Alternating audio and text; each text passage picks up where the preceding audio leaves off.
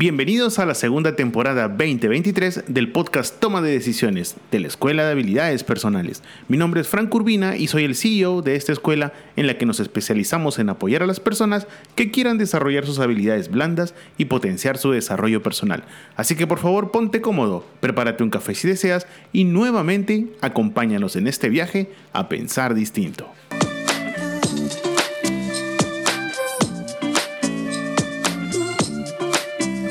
Hola, hola, hola, buenos días, ¿cómo están? Espero que este jueves los esté tratando muy bien.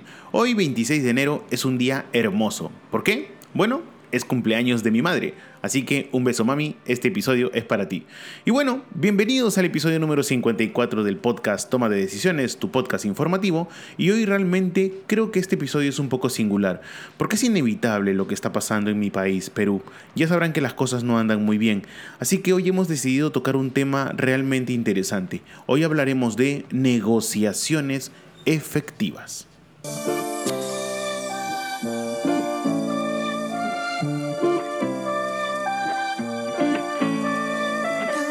Hola, recuerda que nos puedes escuchar en anchor.fm, Spotify, Apple Podcast, Google Podcast todos los lunes y jueves a partir de las 7 y media de la mañana, hora Perú. Y no olvides que nos ayudarías muchísimo si nos regalas 5 estrellitas en la plataforma en la que escuchas este podcast. Mil gracias. Y bueno, Hoy hablaremos de un tema, como te dije en la intro, interesante, importante y muchas veces necesario. Como bien decía Jonathan Bott, ninguno de nosotros puede evitar una negociación. Y es que eso es cierto. Hoy en día cuando hablamos de negociar, no solo se trata de cerrar un negocio o conseguir un aumento salarial, no, hay negociaciones más cotidianas, como por ejemplo que pueden terminar en un resultado de conflicto de dinero o de conflicto de intereses, unas muy importantes y otras no tanto. Así que hay que entender que hoy en día negociamos absolutamente todo, desde que abres los ojos al momento de comenzar el día hasta que lo cierras. Todo tu día es una negociación constante. Muchas veces se ha creído de que negociar no es bueno porque a veces lamentablemente hace que muchos intereses choquen. Así que en este episodio queremos conversar un poco al respecto de que toda negociación desde un punto de vista responsable, importante, significativo y al mismo tiempo aplicando mucho la escucha activa, y ya te diremos por qué, vas a ver que puedes llegar a buen puerto negociando absolutamente todo. Pero recuerda algo, ninguno de nosotros puede evitar una negociación. Ojo, es muy común sentir que eres malo para cerrar tratos, ¿ah? Por si acaso la idea de negociar hace que muchos de nosotros nos sintamos incómodos y muchas veces ansiosos por lograrlo. Pero esto proviene de una idea equivocada muchas veces sobre lo que se necesita para ejecutar. Tenemos eh, que entender que se puede negociar de una manera correcta. Acá no te vamos a dar un plan de cómo negociar específicamente, porque entendemos que cada rubro tiene un tipo de negociación distinta. Lo único que sí queremos hacer en este episodio es más o menos entender y darte algunos tips, algunos consejos, algunos pasos que te puedan servir para que puedas negociar adecuadamente. ¿Por qué motivo? Porque como te dije al inicio, sí o sí vas a negociar absolutamente todo en tu vida. El primer punto que siempre es importante tener en cuenta es que para poder negociar, siempre uno tiene que tener una lista estratégica. Siempre uno tiene que tener una planificación. Es muy frecuente, ojo, y eso te lo digo por experiencia, es frecuente que la gente llegue a una negociación sin una estrategia, sin pensar en la persona con la que está hablando, ni hacer una investigación. Es decir, no tiene ni un plan. ¿Te imaginas eso? Es como, no sé, jugar un partido sin haber hecho previamente una formación. Es obvio que el partido lo vas a perder. Hace muchos años hubo un viejo adagio que decía, aquel que planifica obtiene lo que merece, aquel que no planifica obtiene su merecido. Cuando se te ocurre una estrategia, compártela siempre con quienes te rodean. Te sorprenderás muchas veces de las perspectivas de otras personas y de cómo surgen buenos argumentos y enfoques que nunca se te hubieran ocurrido a ti. Mira, no voy a utilizar la palabra guerra, pero ten en cuenta que una planificación es muy importante. ¿Por qué motivo? Porque al momento que empezamos una negociación, sí o sí, así nos duela, estamos empezando muchas veces un debate. Y para ir a un debate uno tiene que ir preparado.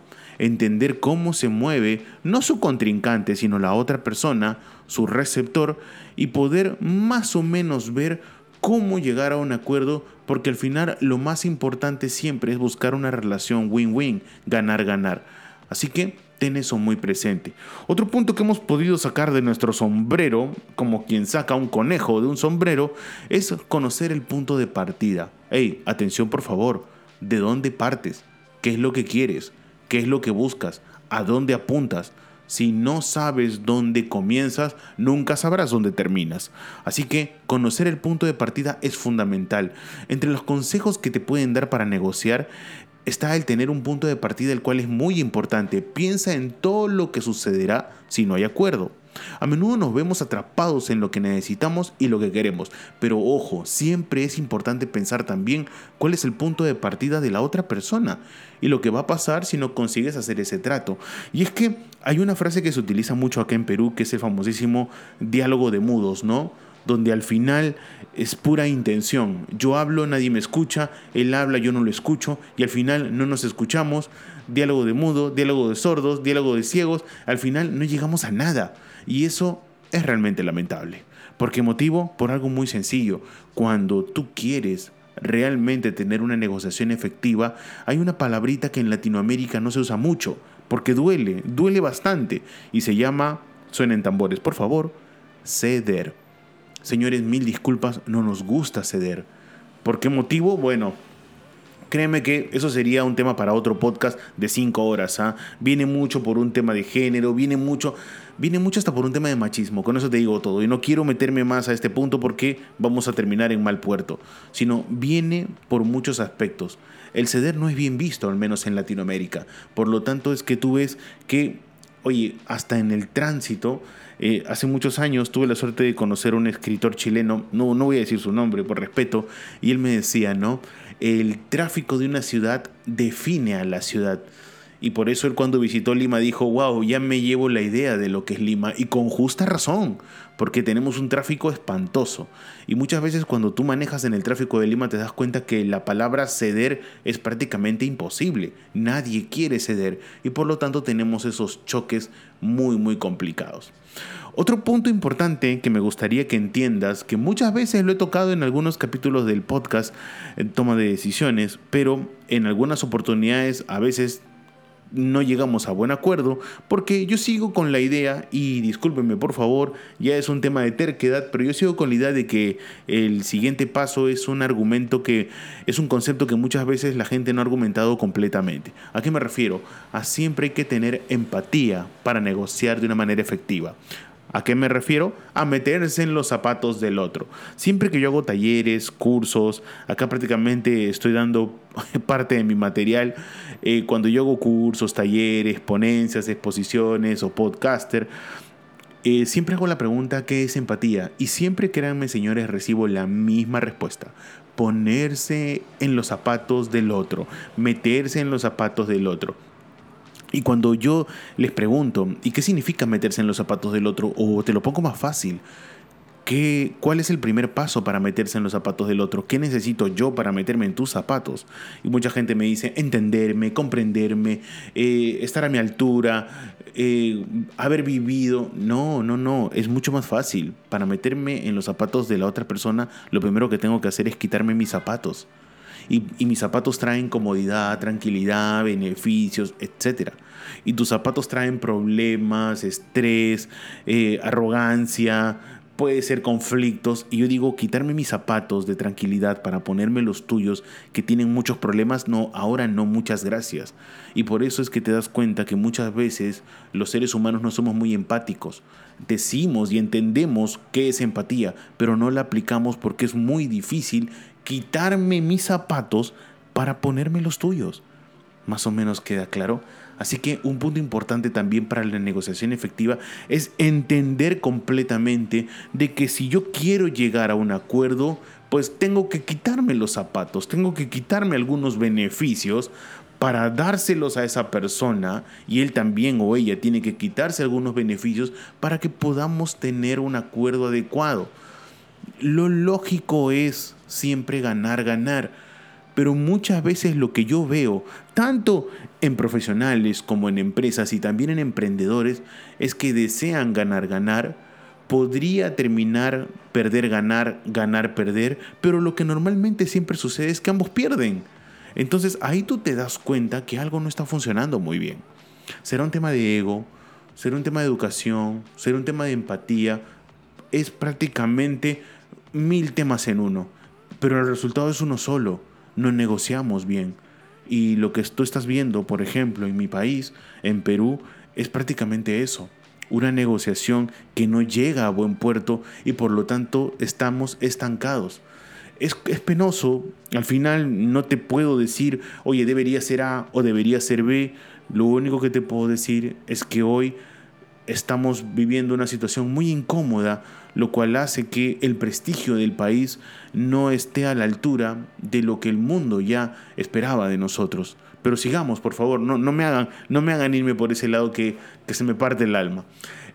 Hay que siempre entender que para tener una buena negociación efectiva, hay un, hay un pequeño secreto que muchas veces la gente no acepta, pero lo utiliza muchas veces. ¿A qué me refiero? Señoritas, señores, por favor, les exijo que en una negociación ustedes sean un oyente muy activo o muy activa. ¿A qué me refiero? Cuando quieras que se reconozca tu punto de vista, primero reconoce el de tu emisor, el de tu receptor. O sea, reconócelo en su totalidad. No entres en una negociación sintiendo que tú deberías hablar todo el tiempo. Deberías estar escuchando y haciendo muchas preguntas. Mira, aunque tú no lo creas, y esto es algo que he aprendido en el mundo del coaching, es que muchas veces los seres humanos lo que quieren es ser escuchados. Y muchas veces el ser humano tiene un problema y ya tiene la solución de ese problema y lo único que quiere es que lo escuches. Es más, me ha tocado a mí, y te lo digo pues con justa razón, me ha tocado a mí enfrentar negociaciones y lo más curioso es que el, la otra persona iba con una idea muy sólida y con una solución muy sólida, más sólida que la mía. Pero lo único que él quería es ser escuchado. Y al final eso hicimos con mi equipo. Nos sentamos, lo escuchamos, escuchamos su problemática y escuchamos su sugerencia que al final, créanme, terminó teniendo 99% de la solución.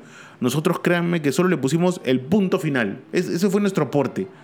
¿Por qué razón? Porque aplicamos lo lógico, ser un oyente activo. Trata siempre de entender cuáles son eh, esos escenarios donde la otra persona necesita y amerita ser escuchada. Pero hay que tener algo muy en cuenta. Tienes siempre que entender cuáles son tus limitaciones, cuáles son tus plazos, contra qué te enfrentas. Eso créeme que te ayudará muchísimo a llegar a buenos resultados cuando se habla específicamente de negociaciones efectivas. Y ahora hay que tener algo muy pero muy presente. Perdón, se me socó la garganta. Hay que tener algo muy muy presente.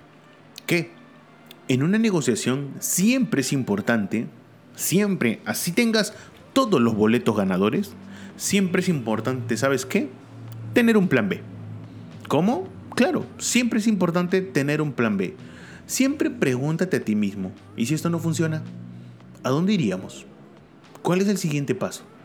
Esto te permitirá siempre estar preparado para situaciones muy difíciles o resultados que no esperabas. Porque así como tú vas preparado, te juro que la otra persona también ha hecho su tarea. Y va a ir con una negociación que tal vez a ti no te cuadre. Entonces, oye, ¿cuál es el plan B? Por favor, ojo, acá en Perú siempre usamos una frase echar la sal o tirar la sal, que significa mala suerte. Bueno, yo no te trato de decir eso. Cuando yo me refiero a por favor, eh, no te estoy tirando la sal, sino que siempre espera lo inesperado. Siempre piensa que lo tuyo no va a funcionar. No me quieres hacer caso. Entonces vamos a ver la historia.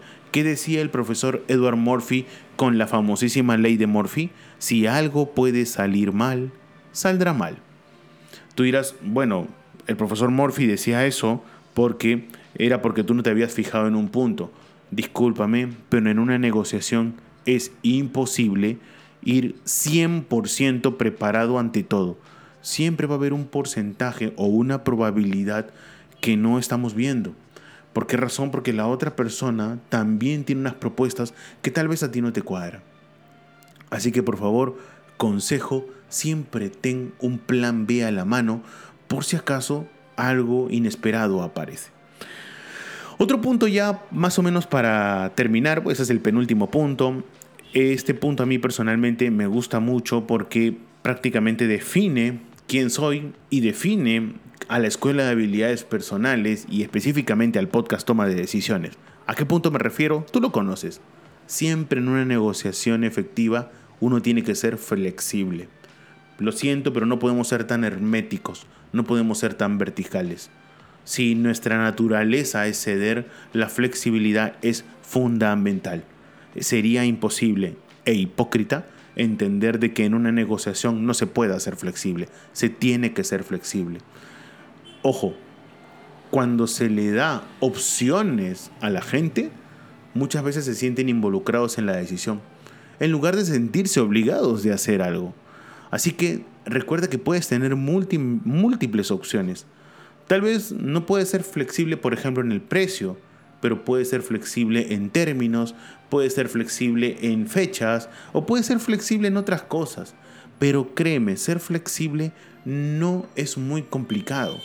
Porque la gente también va a entender que tu flexibilidad es prácticamente un beneficio, porque ya se está logrando con ello. Así que mostrarle a tu gente, mostrarle a tu equipo, mostrar a tu receptor, a tu receptor que la flexibilidad existe y puede ser parte de, enhorabuena, siempre eso va a ser bienvenido. ¿Ok? Así que ten eso muy presente porque estos puntos te pueden servir para una negociación efectiva. Pero hay un punto que para mí es prácticamente el más importante de todos. No quiere decir que los otros puntos no lo sean, por favor, eso no trato de decir, sino ¿a qué me refiero? Para mí el punto más importante de todos los que acabamos de tocar es el siguiente. Señores, en una negociación efectiva siempre, siempre es necesario hablar con la verdad. La mentira tiene patas cortas, la mentira siempre aleja. En una negociación, cuando usted entra con un discurso que sabe que es mentira, automáticamente tu receptor se da cuenta. Tú me dirás, pero yo tengo al mejor mentiroso de todos. Imposible. En una negociación se nota cuando tu argumento no es real. Mira, lo único que te trato de decir es que pareciese simple el tema de que, oye Franco, mira, ya pues yo voy siempre con la verdad, pero recuerda, vale la pena mencionar que tu marca personal y tu reputación siempre van a estar en juego en una negociación.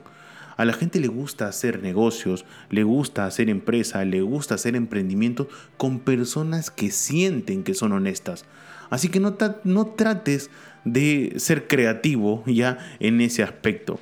Decir la verdad siempre te ayudará a cerrar cualquier tipo de tratos. Porque muchas veces la verdad, aunque tú no lo creas, humaniza.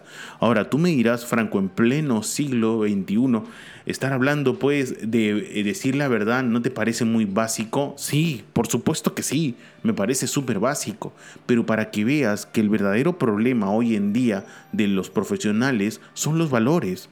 Y muchas veces, y te lo puedo decir por experiencia, y también te lo puedo decir con vergüenza, he tenido la suerte, o tal vez mala suerte, de conocer altísimos funcionarios, altísima gente que maneja presupuestos millonarios, que su primer discurso era la mentira.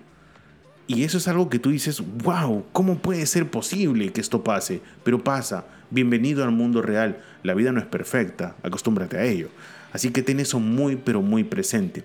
Espero, espero de todo corazón que estos, no sé si decir los consejos, ¿ah? porque para mí fueron pasos para una negociación efectiva, real, concisa, precisa y clara. Pero espero que te hayan servido para que puedas ahora en adelante negociar de una manera más sencilla. ¿Por qué motivo? Porque definitivamente vas a darte cuenta que tu camino se hace mucho más fácil cuando tienes herramientas que sirven para poder avanzar. Asimismo, te digo que no te olvides que nos puedes escuchar en anchor.fm, Spotify Apple Podcast o Google Podcast todos los lunes y jueves a partir de las 7 y media de la mañana, hora Perú. Asimismo, te recuerdo que nos puedes ayudar mucho si nos regalas 5 estrellitas en Spotify o Apple Podcast, lo cual hace que este podcast eh, tenga una mayor eh, visibilidad entre todos los podcasts que existen. Enhorabuena. Asimismo, quiero mandarle un saludo enorme a la Escuela de Posgrado de la Universidad Continental, con el cual estoy comenzando un curso la próxima semana sobre storytelling. Si deseas más información, te invito a que visites el canal de YouTube de la Escuela de Posgrado de la Universidad Continental. Asimismo, también te invito a que nos visites en YouTube, en nuestro canal Escuela de Habilidades Personales o en nuestro LinkedIn, Facebook o Twitter, arroba EHP. Y ya sabes, mi nombre es Frank Urbina y, nos puedes, y me puedes encontrar en Instagram, Twitter o Facebook como arroba franco1984 y también en LinkedIn como Franco Urbina. La verdad que ha sido un gusto enorme poder estar con ustedes este jueves 26, cumpleaños de mi madre, y eh, espero que tengas un excelente fin de semana. A todos mis hermanos peruanos y latinoamericanos que están viendo con preocupación la situación de mi país, les puedo decir que el Perú es más grande que sus problemas, tenemos un pasado hermoso, pero créeme que nuestro futuro siempre será más grande que nuestro pasado. No me queda más que desearles muy buena suerte y recordarles que nos escuchamos este lunes. Cuídense mucho. Chao, chao.